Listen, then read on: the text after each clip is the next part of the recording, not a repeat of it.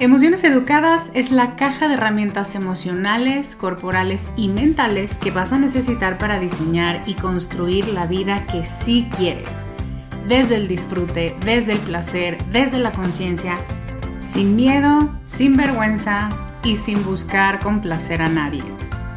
Son siete meses para conocer la naturaleza de tus emociones, de tus pensamientos, de tus reacciones físicas y aprender nuevas formas de relacionarte contigo desde el respeto, la compasión y el reconocimiento a tu identidad auténtica.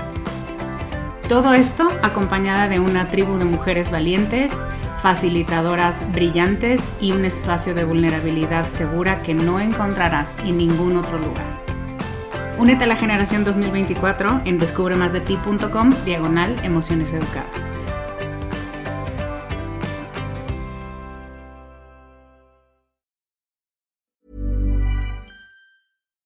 Here's a cool fact a crocodile can't stick out its tongue. Another cool fact you can get short term health insurance for a month or just under a year in some states. United Healthcare short term insurance plans are designed for people who are between jobs, coming off their parents' plan, or turning a side hustle into a full time gig. Underwritten by Golden Rule Insurance Company, they offer flexible, budget friendly coverage with access to a nationwide network of doctors and hospitals. Get more cool facts about United Healthcare short term plans at uh1.com. Bienvenida con Amor Carajo. Este es un espacio para hablar sobre todas tus emociones sin juicios, para abrazar tu imperfección, para aceptar todo lo que eres y para desarrollar autocompasión. Me da muchísimo gusto que estés aquí.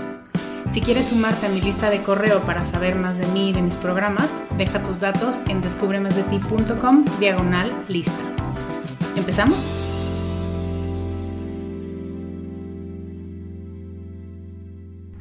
Hola, mi amada tribu, ¿cómo están hoy? Yo soy Lorena Aguirre, soy coach emocional y de autocompasión radical. Y hoy traigo, después de no sé cuánto, una entrevista. Y no es cualquier entrevista. Esta entrevista toca un tema que es carne para tiburones. y estoy impresionada porque de todas las mujeres que admiro y sigo y quiero ser como ellas cuando sea grande, más grande. Cada vez que sale este tema hay un hate, pero como si, bueno, no quiero ni decir cosas atroces, pero lo más atroz del mundo, hablar de género, sexo y por supuesto de la comunidad LGBTTIQ más y todo lo que se vaya sumando, ¿no? Y me parece muy importante empezar diciéndote que mi entrevistada forma parte de esa comunidad. Por eso para mí era tan importante su participación, porque no solo es una mujer brillante, brillante de las mujeres más inteligentes que conozco, sino que ha vivido en carne propia el peso de las cajas prefabricadas que le decían quién debía ser, sin respetar quién de hecho ella era. Me parece, y esto va a ser un poco largo, me parece fundamental informarnos en este tema, sexo y género no solamente decidir si apoyamos o atacamos, que ambos me parecen verbos muy básicos, a un grupo entero de humanos por feeling, que muchas veces es lo que hacemos cuando no tenemos información suficiente, donde dices, ay, pues a mí me cae muy bien, entonces no me importa y le perdono todo. Y es como, no, no le tienes que perdonar nada, para empezar. Pero la información da poder y nos permite comprender hasta cierto punto, y ahora te diré un poco más de mi opinión al respecto, pero hasta cierto punto cómo puede estar sintiéndose la otra persona en su realidad y en su cuerpo. Pero me parece muy importante decirte algo que he estado amasando y descubriendo, dándole vueltas de unos meses para acá. Y es que a veces confrontarnos con realidades diversas como toda la comunidad LGBT nos confunde y desde la confusión reaccionamos como no quisiéramos. Reaccionamos con miedo porque no entendemos y odiamos no entender. Reaccionamos con poca integridad y con poca empatía. Así que si tú como yo eres una de estas personas que quiere y cree en un mundo donde quepamos todos los humanos, te quiero compartir tres ingredientes fundamentales para que podamos hacer eso, espacio para todos los humanos. El primero es mente abierta y no solo abierta, sino dispuesta a poner los codos sobre la mesa, informarse, conciencia.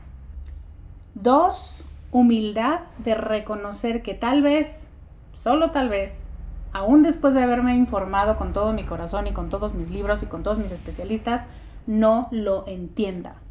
Y quiero ser muy clara aquí, no es que no lo entendamos porque no tenga sentido o porque no haya ciencia que lo sostenga, sino porque tirar toda una estructura de pensamiento es muy muy difícil y nuestro cerebro se va a resistir a eso, porque va a quedar un hueco y ¿qué voy a hacer con ese hueco?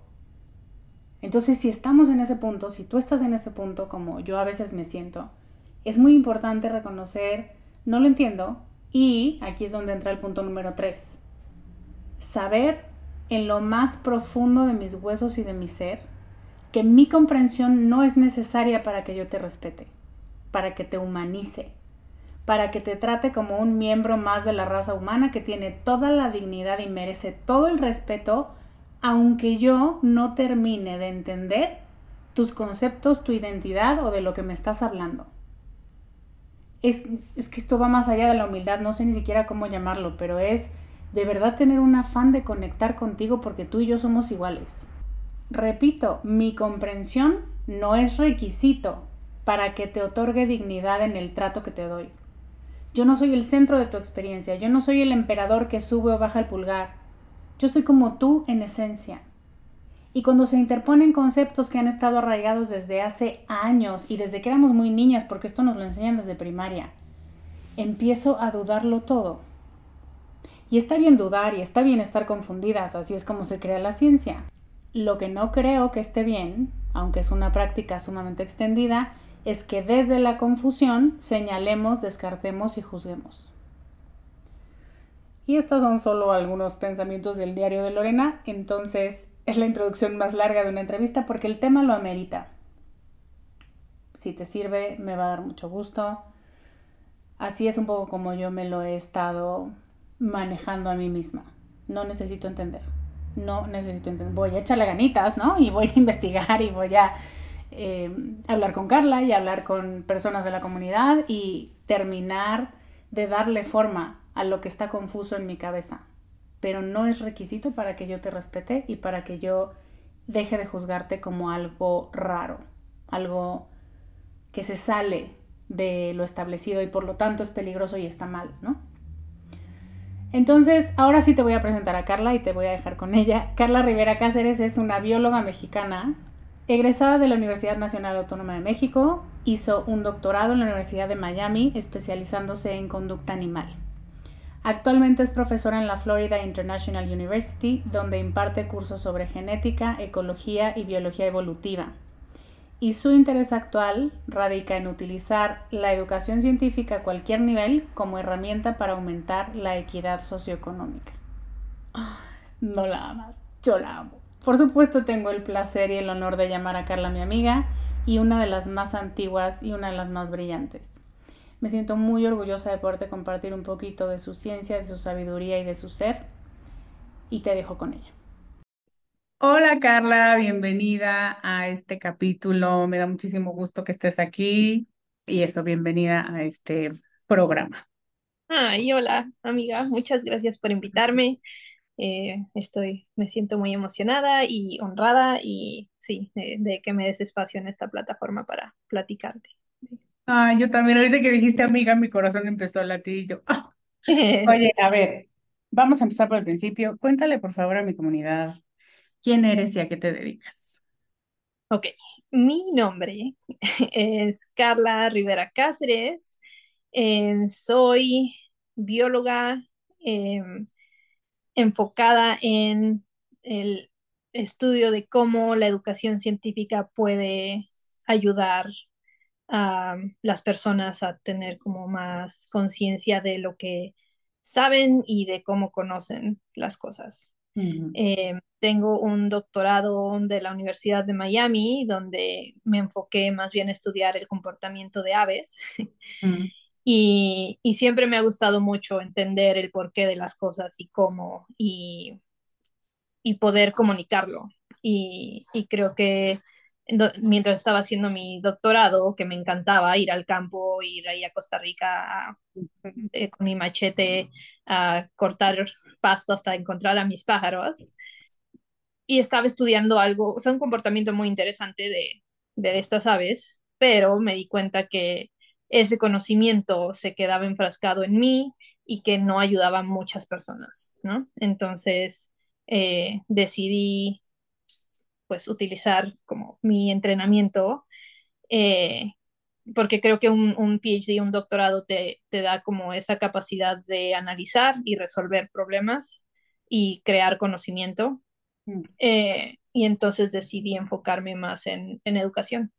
Y, y, entonces ahorita eh, tengo un puesto en la Universidad eh, Florida International University, FIU, acá en Miami, y pues doy clases a estudiantes de universidad de genética, biología general, ecología, les enseño a escribir ciencia y analizar datos y, y sí, eh, con el propósito en el futuro de crear currículum para comunidades, sobre todo rurales, donde la ciencia que se les enseña no sirve y mm. más bien para que creen un poco de de, espacios para, para donde ellos puedan no solo sobrevivir, sino vivir mejor. te escucho y me da risa porque me acuerdo que cada que yo no entendía algo en la escuela, veía a la maestra y luego te volteaba a ver a ti y tú como, sí, yo te explico luego. Y yo, qué bueno.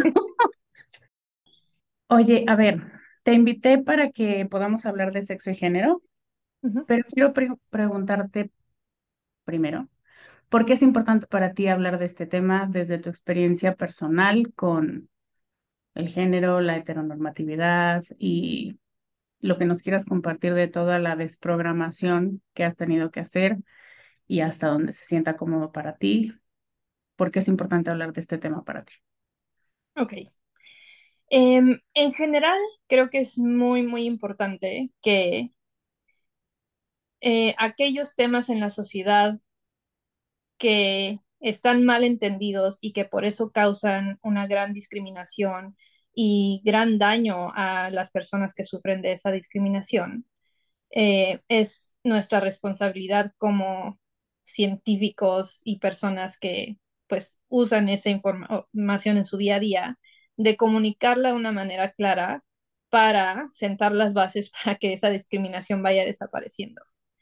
Entonces, sí, creo que es como una responsabilidad que siento de, ok, estoy dando genética y entiendo y di endocrinología animal, donde se, toman, se tocan muchos de estos temas donde, de, determinación sexual, eh, de cómo se expresa el sexo en, no solo en humanos, sino en otras especies. Y entonces todo este conocimiento que le estoy dando a mis alumnos y donde día a día escucho en las noticias a gente que conozco decir cosas incorrectas o no completamente correctas y de ahí agarrarse para decir, ah, sí, entonces esto es una enfermedad, porque obvio es una enfermedad, o para simplemente decir como que, ay, sí, pobrecito, o lo que sea, ¿no? O sea, o simplemente decir odio a esta persona porque es mala.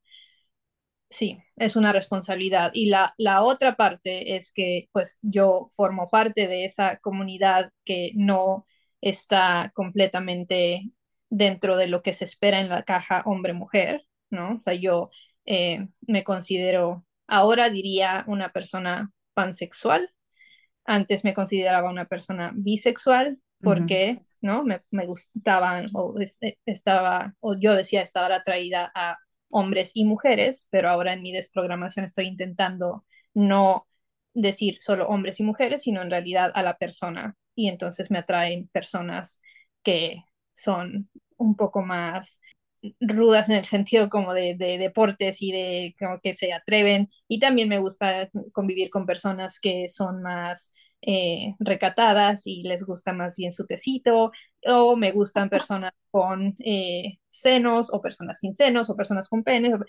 Y entonces es, eh, sí, como más la descripción de me gusta una persona, no tanto por como luce o como que qué tipo de actividades le gustan, pero simplemente por esa persona, ¿no? Entonces, también quiero que me entiendan a mí de dónde vengo y cómo soy y por qué soy así.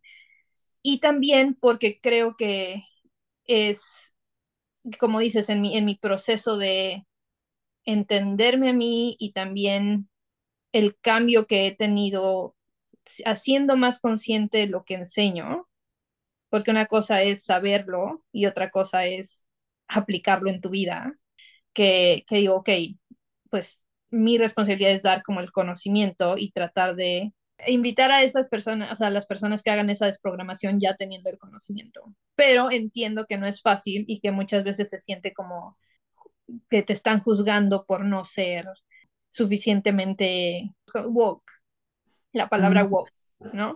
Que acá se usa mucho como para alguien que está como que dice, ah, esto es racista o esto es discriminatorio o esto, ¿no? O sea, todo el tiempo, todo que los disfraces de Halloween, que entonces, bueno, eh, que se siente como eso, ¿no? O sea, que me están juzgando eh, y yo solo estoy haciendo, o sea, yo no, yo no discrimino, yo pienso que las personas trans son personas y yo, entonces a mí, ¿por qué me están diciendo? Y entonces entiendo que, que, se puede sentir así. Entonces quería compartirte un poco de mi experiencia que ha sido un proceso, ¿no? O sea, por ejemplo, tengo una hija de ocho años, se llama Priya, y cuando estaba embarazada y me hicieron el ultrasonido, dije, ah, sí, voy a tener una niña.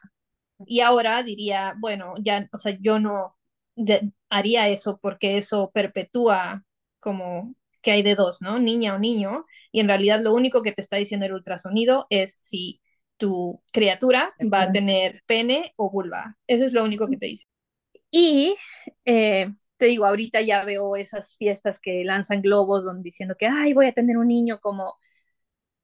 O sea, sí, es una parte, la verdad, juzgona, ¿no? O sea, digo, híjole, qué mal que están perpetuando eso, porque quizá el, la criatura que tengan no se adecue y entonces ya lo están predisponiendo a no encajar en la caja que sus papás y su familia quieren que encaje. Puede que sí, ¿no? O sea, puede que sí encaje y puede que se comporte y que, y que no tenga ningún problema, pero puede que no, ¿no? O sea, puede que no se identifique como eh, un niño, si tiene pene, o una niña. A mí me tocó una personita que se identifica completamente con lo femenino y, y, decirle niña es como, ah, sí, soy una niña, pero puede que no. Y entonces esa parte de tratar de, de identificar las cosas pequeñas que podemos ir haciendo para dejar de perpetuar esas, esas cajas que, que causan tanto daño a tantas personas. Voy a preguntarte sobre las cajas más adelante, pero me gustaría primero preguntarte sobre el sexo biológicamente hablando, qué es, cómo se determina, porque por tantos años nos dijeron que sí, son dos cajas y esto es lo normal y esto es lo correcto, y de pronto, o sea, tiene sentido que de pronto sea súper confuso porque te quitan todo un paradigma de pensamiento de varias generaciones y de pronto es como, no, algo tiene que estar mal, no tiene sentido. Entonces, quiero un poco hablar de, de esos puntos.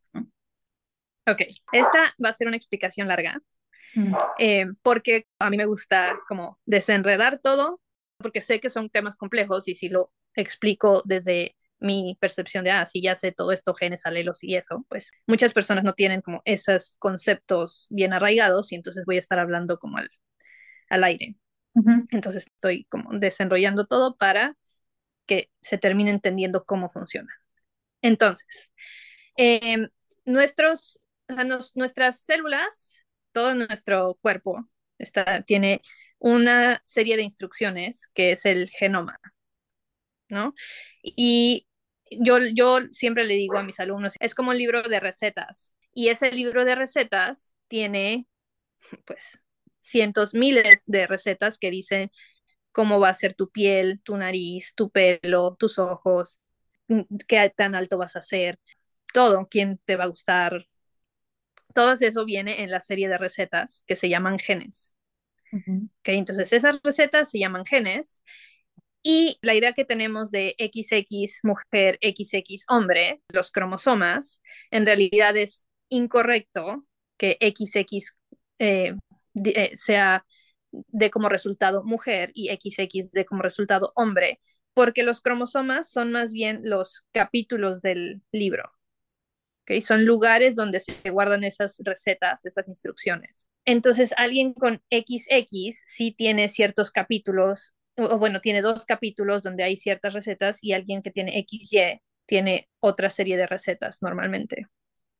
Pero son esas recetas las que van a determinar los rasgos y no los cromosomas. Los cromosomas solo son las capítulos.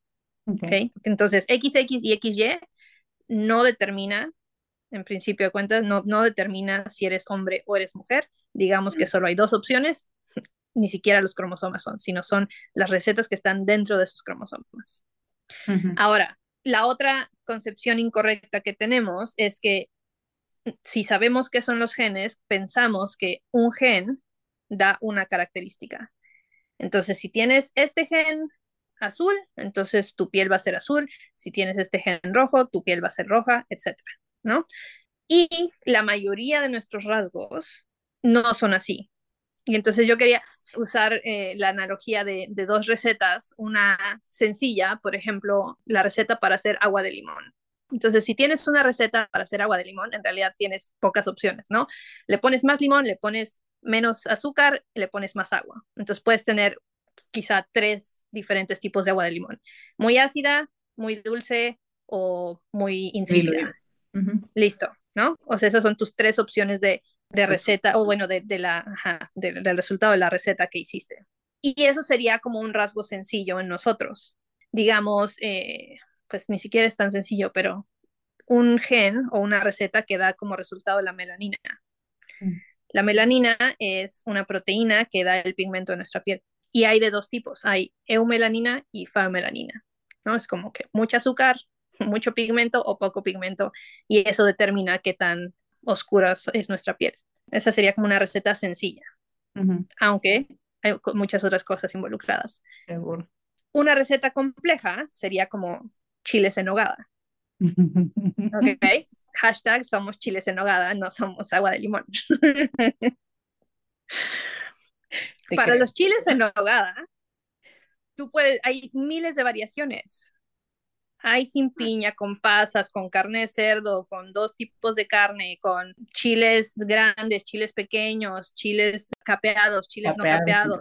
Exacto, ¿no? Entonces, ¿cuántas variaciones de chiles en por la cantidad de ingredientes que tiene y por la cantidad de, de recetas que requiere, ¿no? Porque vas a hacer, no, no es como que, ah, una receta, pero en realidad si lo divides, incluye la receta de hacer el relleno, de qué fruta vas a usar, de qué tipo de chile, si los vas a capear o no, sí, etcétera, de cuánto tiempo los vas a cocer. Y todos esos elementos crea complejidad y crea una distribución continua de lo que te puedes encontrar.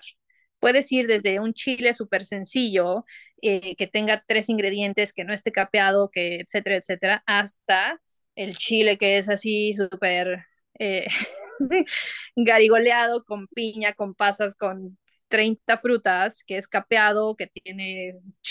Entonces, así es como funcionan casi todos nuestros rasgos. Mm. Casi todos nuestros rasgos no funcionan con una sola receta o un solo gen, sino que son muchos genes los que están involucrados en determinar. Entonces, volvamos al color de piel.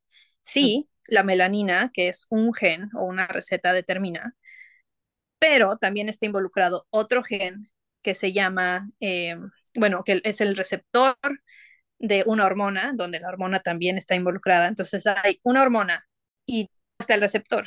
Y entonces si tienes cierto tipo de hormona y cierto tipo de receptor y cierto tipo de melanina, se van haciendo en conjunto y entonces eso da ya las, las sutilezas de, ah, bueno, sí, yo soy morena, pero soy un poco morena más clara que alguien que tiene más melanina o otro tipo de receptor, otro. Y entonces no hay blanco-negro, hay todos estos eh, como niveles de pigmentación donde si pones a 100 personas juntas, cada uno va a tener su propio eh, nivel de, pigmentación. Así funciona el sexo. El sexo no es un rasgo sencillo donde una sola receta diga vas a ser hombre o vas a ser mujer, sino hay, yo creo que decenas o hasta cientos de genes que están involucrados en determinar diferentes aspectos del sexo. No sé si aquí quieres hacer una pausa y lo sigo explicando. Eh, quedé pensando, o sea, lo que se manifiesta o la función del sexo, supongo que ahí tiene que ver todos los genes que se activan o que participan, ¿no? O sea, tanto en la expresión corporal como en la reproducción y supongo que en muchas maneras incluso de sintetizar cosas. Exacto, mm. Exacto. Entonces, vamos a hacer un ejercicio y vamos a poner las dos cajas, ¿ok? Vamos a poner caja mujer, caja hombre y tú me vas a decir características que, todas las características que se te ocurran de alguien que normalmente consideraríamos una mujer o normalmente consideraríamos un hombre. ¿Ok? Entonces empieza. Caja mujer. ¿Qué pondrías ahí? Caja mujer. Eh, bonita. Con pestañas. Eh, ay, es que. A ver. Delgada. Ok. Pero como abrazable y fácil de cargar. más pequeña que un hombre. De rasgos delicados. Ok, rasgos más delicados. Eso, físicamente nada más. Sí. De todo. ¿Qué, ¿Qué, tipo de, ¿Qué tipo de genitales tendría una mujer? Vulva. Ok, una vulva. ¿Cómo se comportaría una mujer? Ay. Este, suave y delicada. Como le gusta el té. Eh, no grita, no dice es súper tierna, le gustan los niños y los peluches y pintarse. ¿Qué tipo, ¿Qué tipo de orientación sexual tendría una mujer? Le gustan los hombres. Ok. Entonces vamos a la caja de los hombres, ¿no? ¿Qué características tendría un hombre? Un hombre fuerte. Ok, más, más músculo, más, altura. Exacto. Em, más, más, corporal en general. Sí, ajá, más tosco, de voz más grave, em, más agresivo, ¿no? Ok. Y naturalmente agresivo, porque eso es lo que he dicho. Em, territorial. Em, ¿Qué tipo de genitales? Pene. Ok. Yo, uh, punto. Este, sí. Ok, perfecto. Muy bien. Entonces, todo lo que consideramos mujer o todo lo que consideramos hombre, ¿no? Del sexo femenino o el sexo masculino, si te das cuenta, tiene compuestos de comportamiento, de cosas físicas que no se asocian a los genitales como cantidad de, masa muscular, altura, complexión, ¿no? Corporal de, si, te, si eres una mujer, ah, pues caderona, con senos, eh, y entonces, y los hombres son más de ancha espalda y, la cadera no es amplia, ¿no? O sea, todas esas características físicas que no están asociadas a los genitales, características de comportamiento, eh, que es simplemente que, con qué les gusta jugar, qué cosas les atraen, los deportes, no deportes, eh, su atracción sexual y los genitales, ¿no? Son como tres componentes en general que, que ponemos en esas cajas cada uno de esos componentes es un rasgo distinto y cada, de cada rasgo está involucrado al menos, al menos tres o cuatro genes. Mm. Entonces, imagínate, y, te voy a dar dos ejemplos. La determinación sexual, para dar como algo súper biológico, ¿sí? Empieza en las primeras semanas del desarrollo embrionario y ahí sí son, digamos que solo dos opciones, donde si tienes XY, hay un gen, una receta que se llama SRY, que cuando se activa, y si tienes la variante que cuando se activa, se va a una zona del embrión que se llama línea germinal. Y cuando se activa esa receta, esa línea germinal se transforma o se desarrolla en testículos. Y si hay otras recetas, otros genes, esos testículos van a empezar a secretar testosterona. ¿Okay? La testosterona es la hormona, por definición, la típica hormona masculina, que sí tiene la función de masculinizar o hacer estos rasgos más similar a lo que consideramos masculinos. Entonces, esa testosterona se va a ir a varios lugares, pero voy a poner de ejemplo dos. ¿Ok? Esa testosterona se va a ir a la zona que se va donde se desarrollan los genitales externos. Y esa testosterona va a ser convertida a otra molécula que se llama dihidrotestosterona. ¿Ok? Por una enzima, que es otra molécula, que se llama 5-alfa reductasa. ¿Ok? Entonces, la testosterona es convertida por otra molécula que está hecha por otra receta. Entonces, ahí ya van al menos tres recetas involucradas. Y la, ya que está convertida, esa necesita encontrar su receptor en esa zona genital. Ese receptor está codificado por otra receta. Y entonces depende de qué tanto receptor tengas, de qué tanto hayas convertido la, hidrotestosterona y de si, hay, testosterona en un principio. ¿no? Entonces, tienes, si tienes esos tres componentes donde está la testosterona, tienes la enzima que convierte a dihidrotestosterona y tienes bastante receptor en la zona genital, es e, eso vamos a masculinizar esa zona genital y se va a transformar o se va a desarrollar en pene escroto. Ahora, hay variantes de esas recetas donde o no hay tanto receptor o la testosterona no, está no es convertida en dihidrotestosterona, que esa zona genital no se masculiniza y en vez de transformarse en testículos y eh, escroto y pene, se transforma en vulva, labios, clítoris, esa misma zona. Y de nuevo, dependiendo de la cantidad, puede estar no completamente masculinizado o no completamente feminizado. ¿Ok? No es o tienes pene o tienes vulva, es un rango dependiendo de qué tanto tengas de cada receta. ¿Ok? Ahora, por una parte eso. La otra parte es la testosterona también se va al cerebro. Y en el cerebro hay otra enzima, otra molécula que transforma la testosterona en estrógeno. Y esa, esa testosterona se llama aromatasa. Entonces la aromatasa transforma la testosterona en estrógeno y es el estrógeno el que masculiniza el cerebro. Cállate, eso no tiene sentido. yo sé, yo sé, es muy confuso, pero así pasa. Y de nuevo, depende de la cantidad de testosterona, depende de la cantidad de aromatasa y depende de la cantidad del receptor de estrógeno y en dónde estén esos receptores en el cerebro, que esa testosterona va a tener un efecto masculinizante en diferentes zonas del cerebro. Entonces, si una zona de tu cerebro tiene mucho receptor, se va a masculinizar mucho. Si otras zonas de tu cerebro tienen poco receptor, se va a masculinizar poco. Y si existen igual ese rango de quien, a, quien se desarrolla en un ambiente de mucha testosterona, sí tiende a ser eh, como más agresivo, comportarse, eh, que le gusten más los objetos como pelotas y coches y eso, que muñecas y que eh, jugar sí como más tranquilo. Se mm. llama, en inglés se llama rough and tumble, como rudo y, y, así dar vueltas, marometas, así. Entonces, ese, y, y la otra es como tranquilo y más les gustan las caras y por eso les gusta jugar con muñecas, como que se asocia más con el cuidado mm. maternal. Eh, y de nuevo, dependiendo de qué tanta testosterona y qué tanto receptor, estás en un continuo de, ah, a mí me encantan los deportes, me, me chocan las muñecas, como a mí.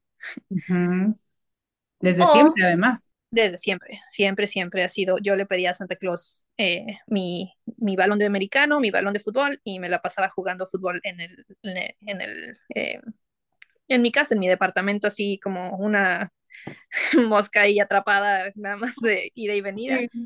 Y mi hermana le pedía el vestido, el maquillaje, las bebés, así. Y entonces nuestros regalos de Navidad eran completamente distintos. Eh, siempre me ha gustado, sí, o sea, soy como un tomboy o lo que, mm. pero siempre me ha gustado. Y entonces eso viene dependiendo del nivel de testosterona y del nivel de receptor que tengas y el, lugar donde lo tengas en el cerebro.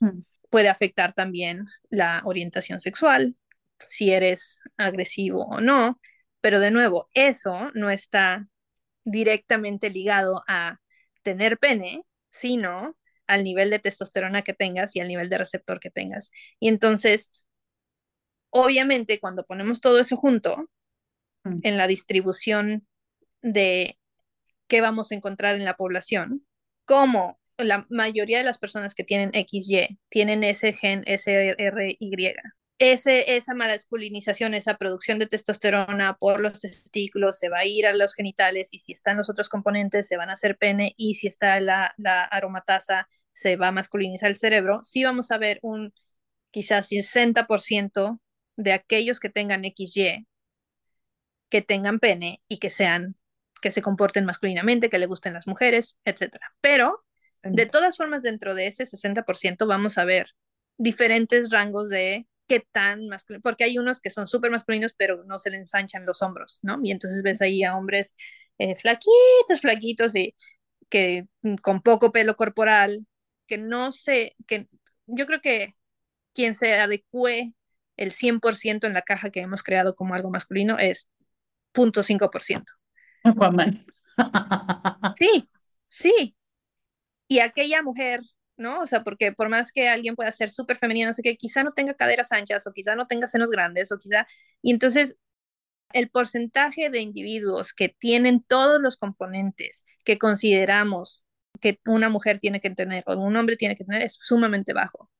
Mm, claro. Sí, un 60% tiene el 60% de los componentes y no tiene ningún problema en decir, ah, sí, yo pertenezco a esta caja sí, eso lo podemos llamar una mayoría matemática, pero estamos discriminando a otro 40% que tiene varios componentes que no van en esa caja.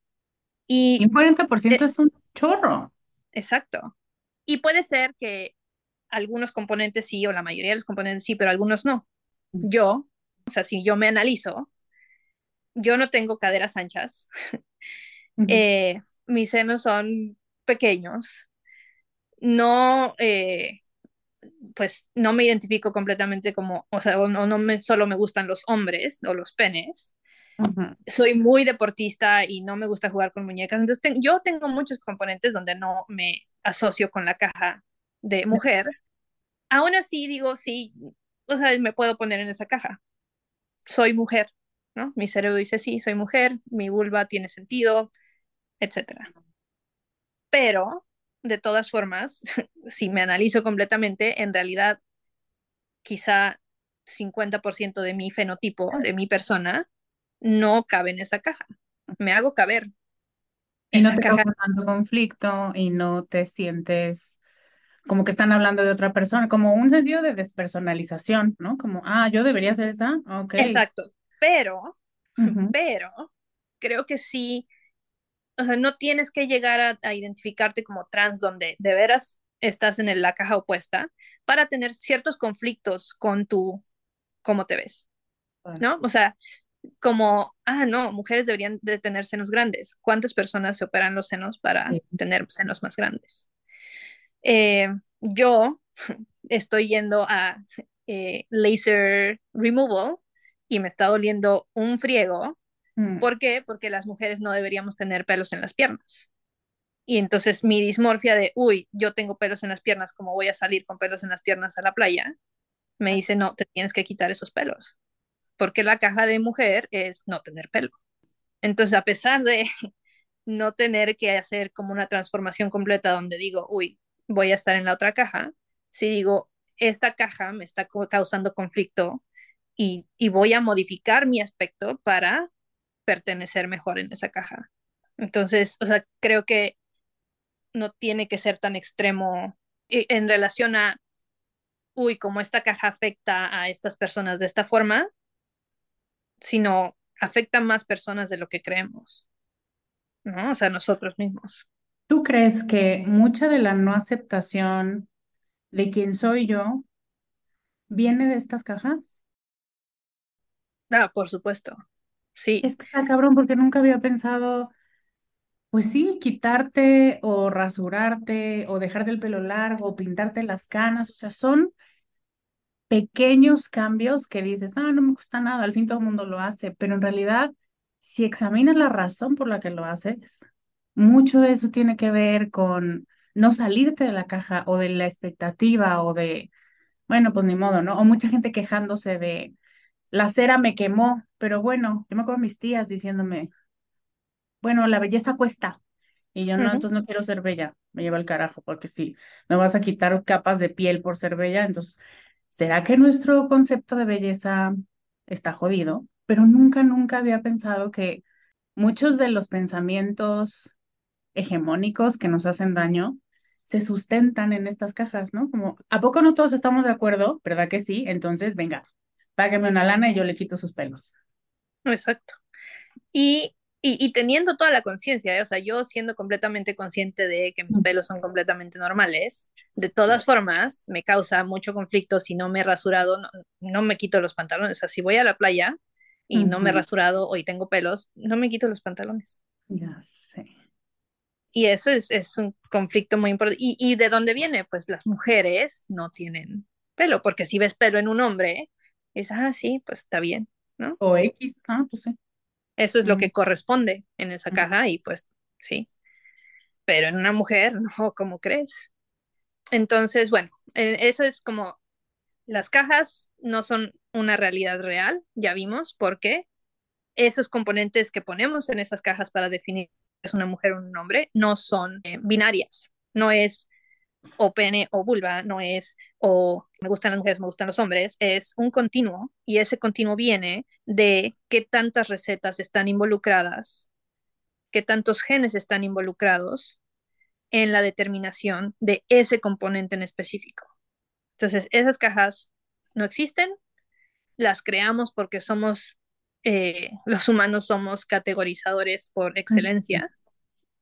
Es algo innato que nos ayuda a sobrevivir, categorizar cosas, cosas venenosas, cosas no venenosas, cosas peligrosas, cosas no peligrosas, amigo, enemigo, etc. Todos esos que, que dividimos en... Pero cuando usamos esas cajas como realidad real, porque es XX y XY, y todo lo demás lo llamamos incorrecto, enfermo, malo, ahí es cuando está el problema. Claro. Y cuando decimos, uy, no, por ejemplo, en este, este problema que ha salido últimamente de eh, deportistas trans, uh -huh. que dicen, no, es que no pueden jugar, no pueden eh, competir contra mujeres porque ellos están mal. Es como, no, tu caja que define a quién compite con mujeres y quién compite con hombres está mal. Eso es lo que uh -huh. está mal la persona que tiene esa identificación sexual y esos músculos no está mal. Es, sí, es tu categorización, cambia la categoría. Y punto. Claro. Exactamente, exactamente. ¿no? Encuentra otra forma de, de poder que, que, jueguen juntos o de, de, dar premios o de cambia tu categoría. No, esta persona no está mal y no le tienes que hacer nada para que yes. quepa en tu caja artificial.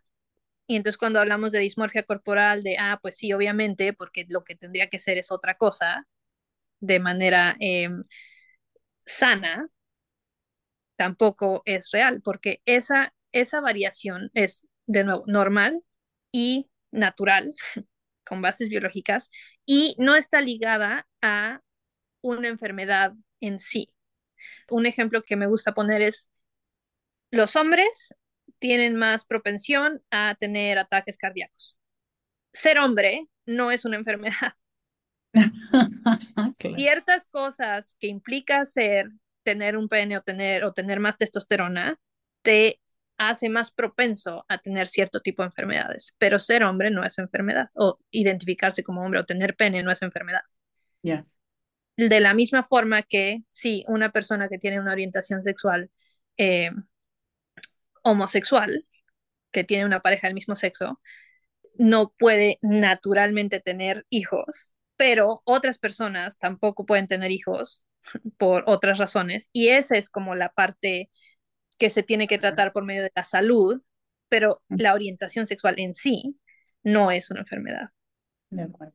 Entonces, hay ciertas cosas que, eh, eventos de salud que están asociados con tener ese tipo de rasgos, sí se tratan de una forma médica, pero ese rasgo en particular de tener pene o tener vulva o identificarse como hombre o identificarse como mujer no es, o identificarse como no binario, no es una enfermedad en sí.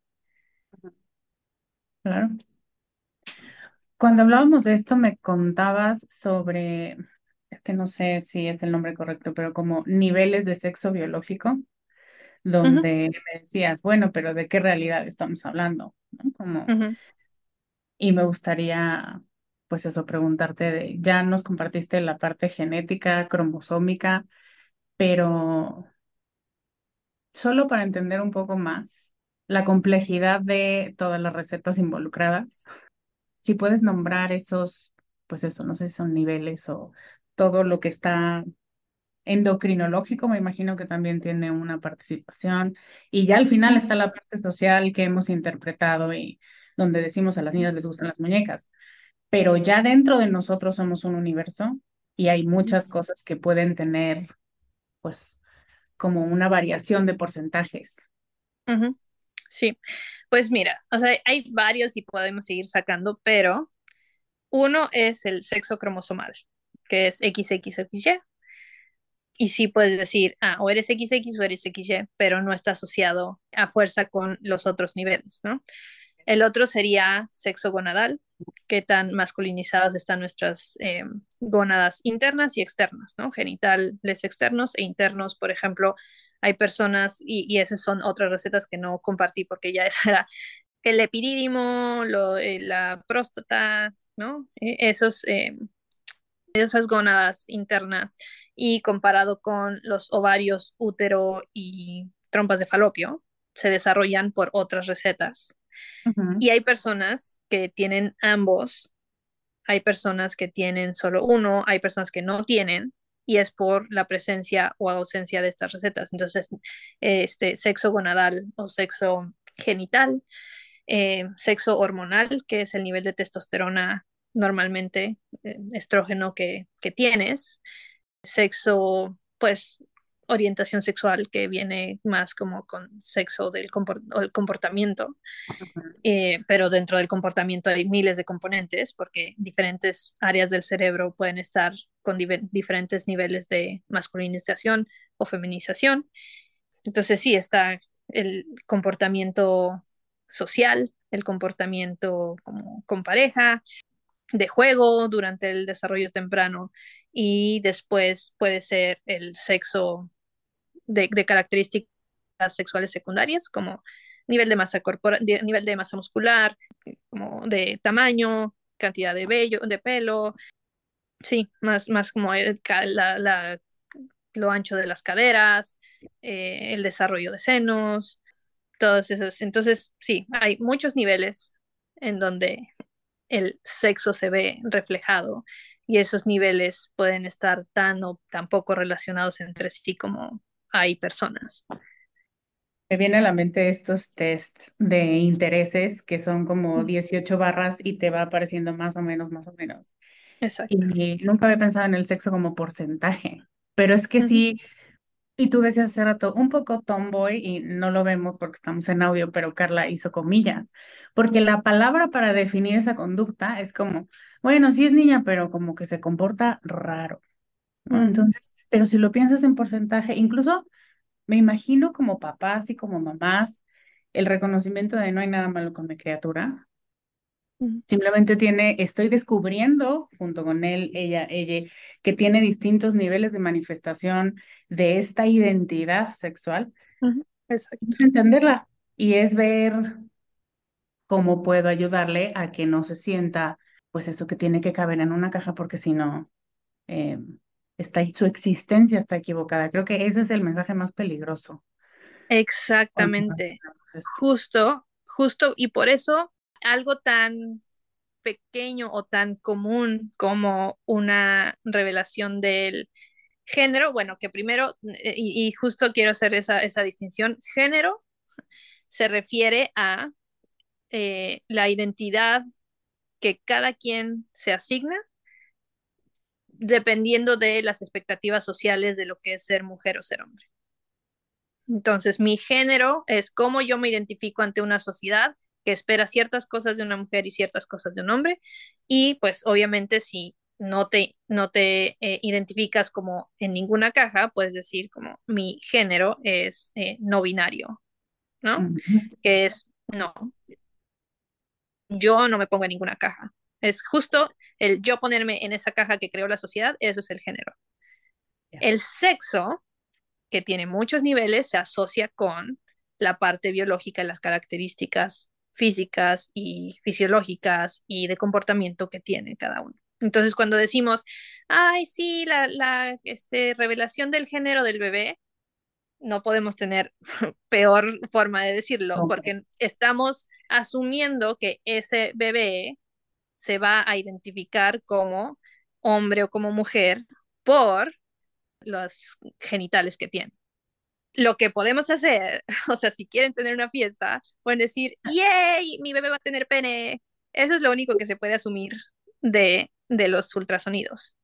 Tenemos pene o tenemos vulva, y ya. Eso es lo único que se puede asumir, porque no puedes asumir que se va a comportar, si tiene pene, no puedes asumir que se va a comportar de manera masculina, que va a jugar con pelotas, que le van a gustar las mujeres, que va a tener ah, eh, espalda ancha, que va a tener mucho pelo. No, no puedes asumir nada de eso. Lo único que puedes asumir es que tiene pene y yo quizá, o lo más eh, probable, XY. Eso es lo único que puedes asumir. Personas que tienen XY y ves el ultrasonido y tienen vulvas, está desarrollando y se desarrolla como mujer y hasta que les haces un eh, estudio cromosomal, puedes ver que tienen XY. Y eso es porque alguna de las variantes de eh, encender ese SRW, SRY y crear testículos no pasó.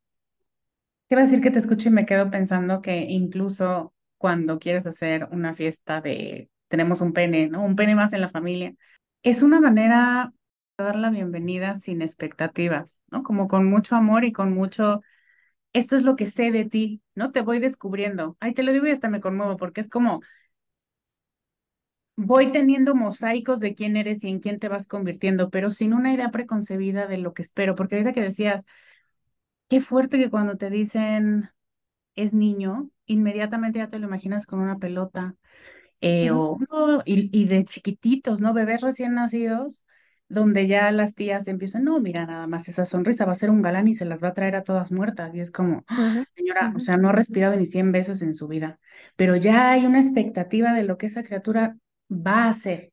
Y eso te moldea, te moldea, pues a nivel, sí, desde que somos bebés sabemos y sentimos esta carga de, ah, bueno, pues entonces eso es a lo que debo aspirar y eso es donde voy a decepcionar a mi gente si no cumplo, ¿no? Si no hago match con ese, pues con esa expectativa. En cambio, cuando dices voy descubriendo partes de ti junto contigo, me parece una de las de los elementos de crianza respetuosa más, más bonitos que no sabíamos, pero que de pronto es, ah, sí, lo veo y, y te voy aceptando con cada pieza del rompecabezas que vamos armando juntos. Eso es lo que me, Exacto, justo, justo. Somos un rompecabezas y tenemos miles de piezas.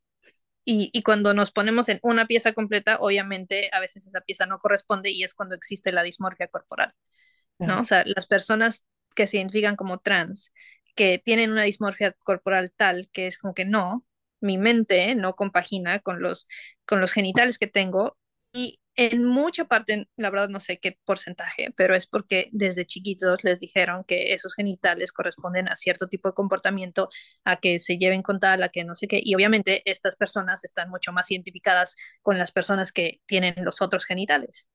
Y es como que, ah, no, entonces mis genitales están mal y me los tengo que quitar. Y, es como eso de, de tengo pelo y no debería tener pelo, me lo voy a quitar para poder encajar en la caja que quiero encajar. Y a nivel extremo es, mis genitales me han impedido formar parte de la caja donde me identifico. pues, ¿qué se hace? Pues tratar con eso. Y no, no solo los genitales, sino todo el eh, desarrollo de, durante la pubertad, que es el cambio de voz, ¿no? O sea, si tengo una voz súper grave y las personas con las que me identifico tienen una, una voz más aguda, entonces, o sea, yo no quiero tener eso, porque solo me van a aceptar ¿no? O sea, no existe esa correspondencia entre, ah, no, podría estar conviviendo con estas personas aunque tengo la voz grave o aunque tengo eh, pene, ¿no? O sea, porque hay personas que tienen pene que se comportan así y así y así y no pasa nada. Pero como no, como las únicas personas que caben en esa caja no tienen pene, tienen voz eh, no, no grave, etcétera, entonces pues hay que cambiarse, ¿no? O sea, hay que modificarse para poder ser aceptada en esa caja. Oye, y esta percepción de mm, patologización de la sexualidad, lo que te decía hace rato de, es un paradigma que ha vivido con nosotros por muchas décadas y generaciones. ¿Por qué esta tendencia a patologizar la sexualidad y por qué creemos que si no se identifica, si no cabe en estas cajas, entonces tiene un problema? Porque incluso forma parte o formó parte o en algunos practicantes de medicina aún forma parte de un desorden. Porque, hay varios componentes.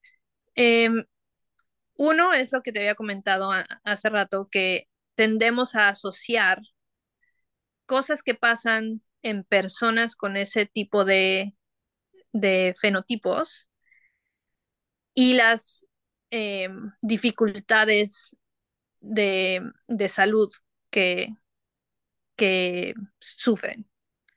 Y entonces decimos, ah, no, pues tener orientación o ser trans es una enfermedad porque mira, está deprimido, está, eh, sufre mucho y hay mucho suicidio. Entonces, obviamente, eso es un fenotipo enfermo. no, tener genitales que no compaginan con cómo se comporta, en realidad es solo una disociación o algo que no corresponde porque la sociedad ha dicho que no corresponde. Eso no es una enfermedad biológica o ese fenotipo no es en sí enfermo, sino la sociedad ha causado que ese fenotipo sea enfermo porque ha dicho, le ha dicho que no, está mal, no, no debe ser así. Si tienes esas genitales, te tienes que comportar así y es obviamente tanto rechazo, tanto, sí, decirte estás mal, pues que se crea una depresión, una no compaginación, que no, no identificas A con B y pues existen esas patologizaciones que crea una sociedad. Entonces, es como dividir ese fenotipo, el fenotipo es cómo se expresa tus genes, ¿no? Entonces, esa persona que tiene pene, pero eh, le gusta em, estar más con personas que tienen vulva y le gustan todas esas actividades que a la mayoría de las personas que tienen vulva le gustan, es normal, o sea, cabe dentro del rango de, es solamente una variación de la expresión sexual. Punto. No es más, ¿no? Es una variación de la expresión sexual, de los diferentes niveles de la expresión sexual. Es uno más, un tipo más.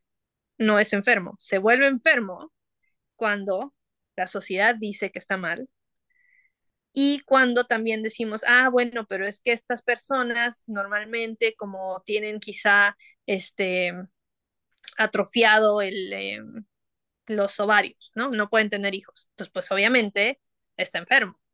Mm. No, hay muchas personas que tienen atrofiados los ovarios y por diferentes razones, porque tienen más eh, porcentaje de tal hormona, entonces más bien la enfermedad es un desnivel del nivel de los, del estrógeno o la testosterona o lo que sea. Esa es la enfermedad que la sufren no solo este tipo de personas, sino muchas personas.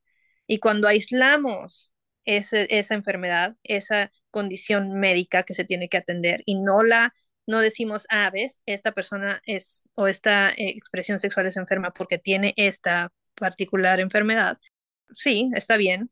Personas que tienen o personas muy altas que se les baja la presión, ¿ser alto es un fenotipo enfermo? No, simplemente personas altas sufren de eventos médicos o tienden a sufrir eventos médicos que están relacionados sí con ser alto, pero ser alto en sí no está mal. Bueno, sí. Entonces, eso es como lo que tenemos que partir. ¿no? Esa variación de la expresión sexual no está mal, no es enferma. Sí hay ciertas condiciones médicas que se asocian con eso, que se tienen que tratar, pero igual que las otras variaciones de expresión sexual. Alguien que sea, de nuevo, alguien que tiene mucha testosterona tiene alta probabilidad de tener un ataque cardíaco justo porque la testosterona está como jodiendo ahí a los músculos todo el tiempo. Entonces, sí. Claro, y tener un corazón no es el problema. Exactamente. Ya sé. Como que forzamos la narrativa para que quepan las cajas de nuevo, como ven una prueba más de que esto está mal, no lo hagan porque van a terminar mal, ¿no? Como también la pedagogía del terror, donde dice, ¿quieres acabar así? Aunque no tengas pruebas, aunque no haya ciencia detrás y aunque, como dices, no hayamos aislado esto, como un síntoma y como un componente y decir, a ver, ¿qué es lo que en realidad está causando? Porque no me puedes decir que toda la población tiene este problema. Y no quiero dejar pasar el tema del, antes de pasar a la siguiente pregunta, de cómo la sociedad te enferma. Y yo sé que son temas distintos, pero a mí me hizo mucho sentido escucharte ahorita con, con el tema de ser gordo, ¿no? Como ser gordo es mal, o sea, estás muy mal y, y necesitas modificarte porque tienes, porque ser gordo es un problema, es una enfermedad y es como tiene en algunas personas de nuevo algunos síntomas y algunas propensiones, sí, pero no es una sentencia de muerte, no se presenta en todas las personas y si quieres hacer un trabajo un poco más pues integrado, busca cuáles son las características o cuáles son los elementos que pueden estar enfermando a esta persona, gorda, flaca o regular, pero, pero no asumas que es porque hay una característica que te desagrada y digas, ves, es por eso, quítate esa característica y todo será bueno para ti. Exacto, exacto.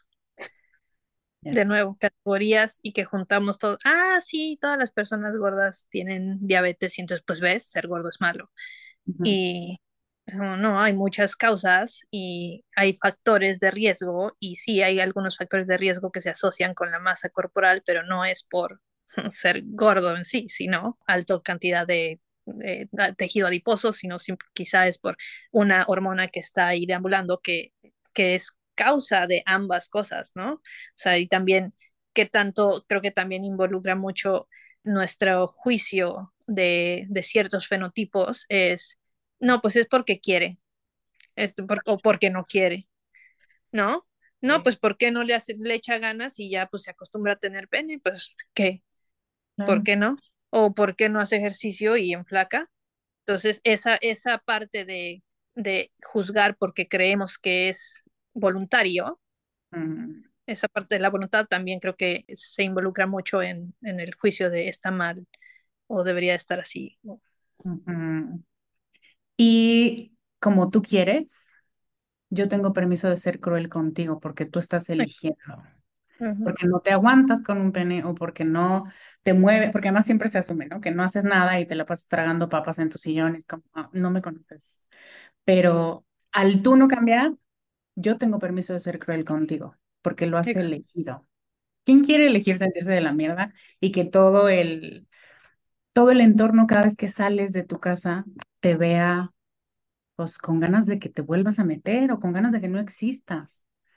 Hay muchos, muchos elementos justo que como no me gustan de ti, voy a presionar y presionar y llegar a puntos de humillación o de crueldad para que te convenza de que te lo quites o de que desistas en tu intento de ser diferente o de salirte de la caja. Sí, es muy, y eso es lo que enferma, eso es lo que deprime y eso es lo que te hace refundirte en tu casa porque es como es el único lugar donde más o menos me siento seguro. Exacto. ¿Y cuáles cosas específicas de tu rama de conocimiento crees que quien nos está escuchando y a mí y a todo el mundo nos serviría saber, conocer más para acercarnos con más respeto y con más compasión a un colectivo que no entra dentro de estas cajas? ¿Cuáles son ideas o tareas que nos podemos llevar para decir, hay maneras de hacer que en este mundo quepamos todos? Em, creo que asumir que la expresión sexual no es tan sencilla como XXXY y no somos agua de limón, sino chiles en nogada.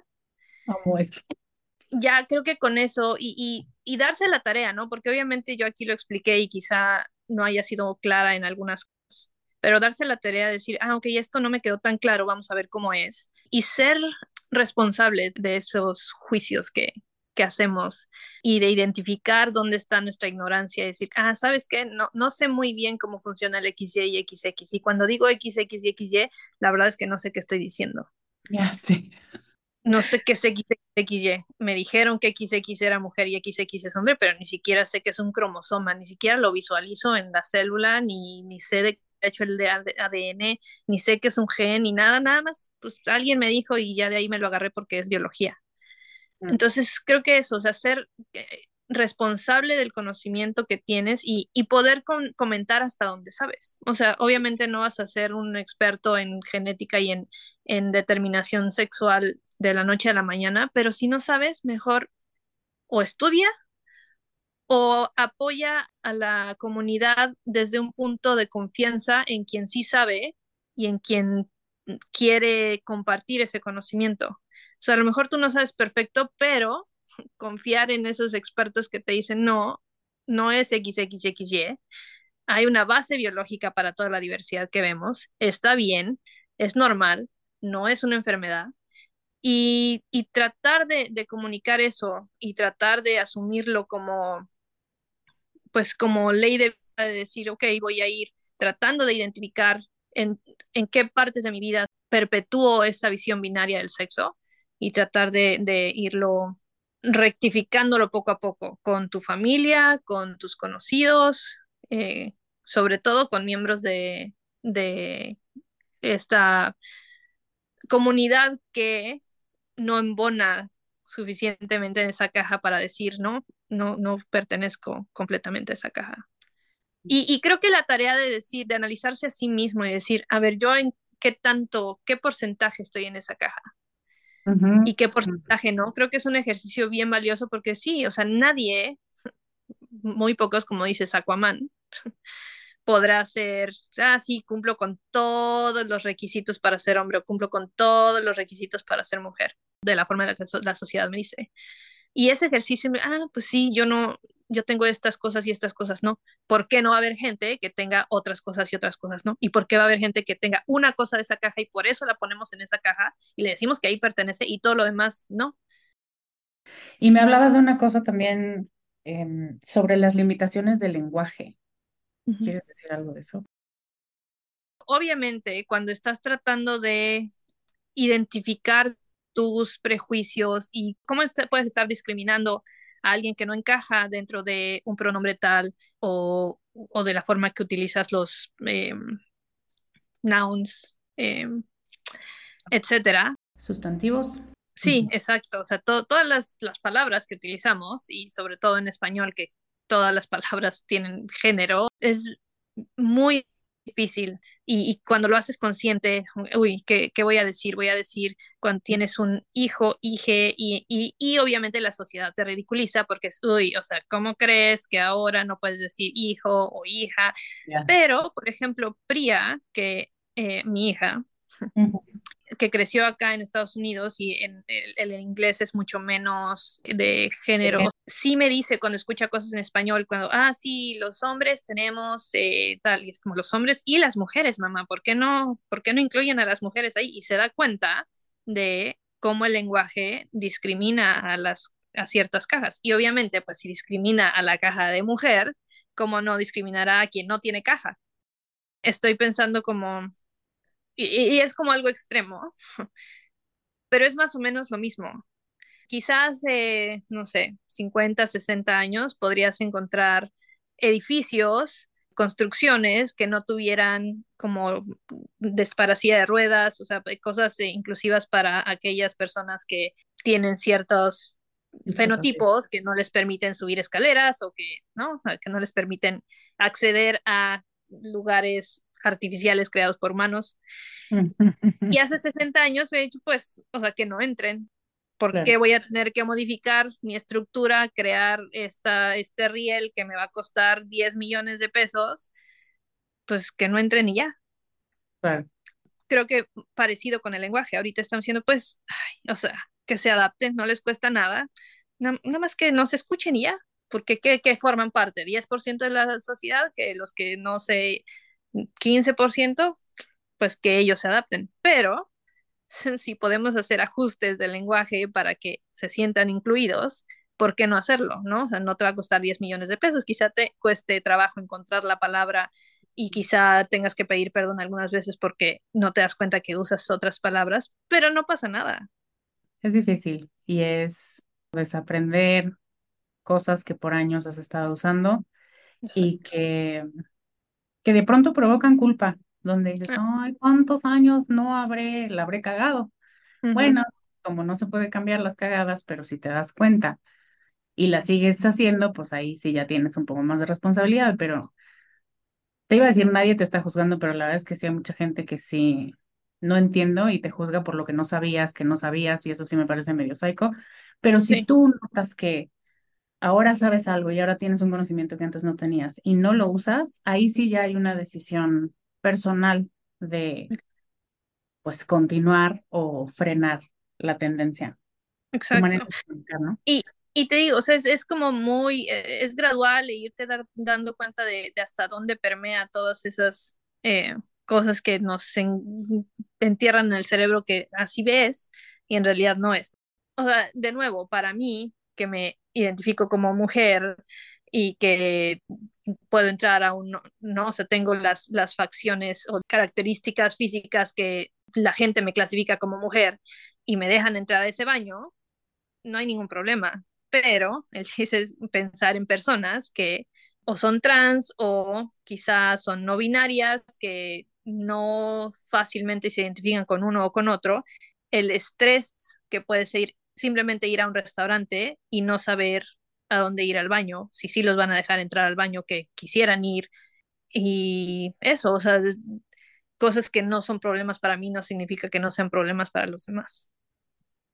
Sí, un reconocimiento de que de pronto hay cosas que damos por sentado y, y hay gente que le cuesta, o sea, que le cuesta simplemente ir al baño, es, ay, no manches, esto es algo que hago tantas veces al día y sin ningún problema presente que yo elijo reconocer que esto puede ser más problemático para algunas personas.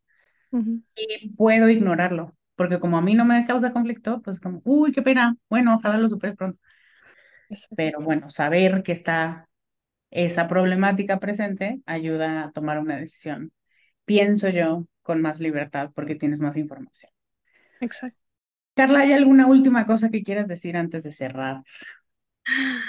Ay, pues nada más agradecerte porque desde hace mucho tiempo quería expresar todo esto, que me, da mucho, yo sé que hay muchos documentales, eh, muchos, sobre todo que tratan el tema desde un punto de cómo está afectando, ¿no? O sea, de porcentajes de, de gente trans que comete suicidio o que es asesinada por, por discriminación y todas esas desventajas que sufren y, y como que rozan la parte biológica sin ahondar. No entiendo por qué. Hace poco este, ay, ¿cómo se llama? Stuart, un, un comediante de acá que tiene una serie en Apple TV, habla sobre temas complejos y, y, es como que, uy, sí, va al detalle y John Oliver, que es otro periodista cómico que, que, que va en detalle en las cosas, no lo sacan y, van y, entrevistan a genetistas y ay, sí, este no es XX y no es XY, pero no dice nada más. Y me, eso es como que la gente, o sea, las personas tienen que saber la información y tienen que entender de dónde viene, porque si no es muy difícil cambiar paradigmas y cambiar eh, concepciones. Entonces, pues te agradezco mucho que me hayas dado este espacio para, para en detalle explicar cómo eh, se da el sexo biológico. Espero que haya sido clara y, sí, pues solo agradecerte, agradecerte el espacio porque sé que tu podcast lo escucha mucha gente y pues me da mucha, me entusiasma mucho que tu audiencia vaya a escuchar nuestra conversación. Muchas gracias, Carla. De verdad, gracias por tu existencia, por meterte al barro y encontrar las cosas y por todo este cambio interno y el compromiso con crear un mundo que tenga muchas menos cajas y muchos menos prejuicios desde la ciencia, que me parece una cosa muy preciosa. Muchas gracias. No, de qué, a ti. Muchas, muchas gracias, amiga. Te quiero mucho. Gracias por el espacio y me encantó hablar contigo. A mí también me encantó hablar contigo, siempre me encantó hablar contigo y quiero agradecerte mucho amiga tu ciencia, tu pasión, tu honestidad, para mostrarte desde todas tus facetas y nutrir tanto este espacio con tus analogías y con tus conceptos que siempre, desde que teníamos 15 años, hacen simple lo complejo. Y ahora me gustaría, querida tribu, que nos cuentes qué venda se te cae con esta entrevista, qué concepto te gustaría explorar más Incluso qué concepto o qué idea o qué algo se te quedó atorado, pero al menos se movió del lugar porque reconoces que necesita acomodarse en uno mejor. A Carla y a mí nos va a encantar leerte. Déjanos tus preguntas, comentarios en descubremasdeti.com diagonal 393. Muchas gracias por acompañarme hoy. Gracias amiga, te amo. Gracias tribu, te amo con locura. Te mando un beso enorme. Yo soy Lorena Aguirre y te veo la próxima semana con más ideas para ser más tú. Bye. Gracias por escuchar el programa de hoy. Si quieres recibir este podcast en tu correo electrónico, inscríbete a nuestra lista en www.descubremasdeti.com diagonal lista. Síguenos en redes como arroba descubre de ti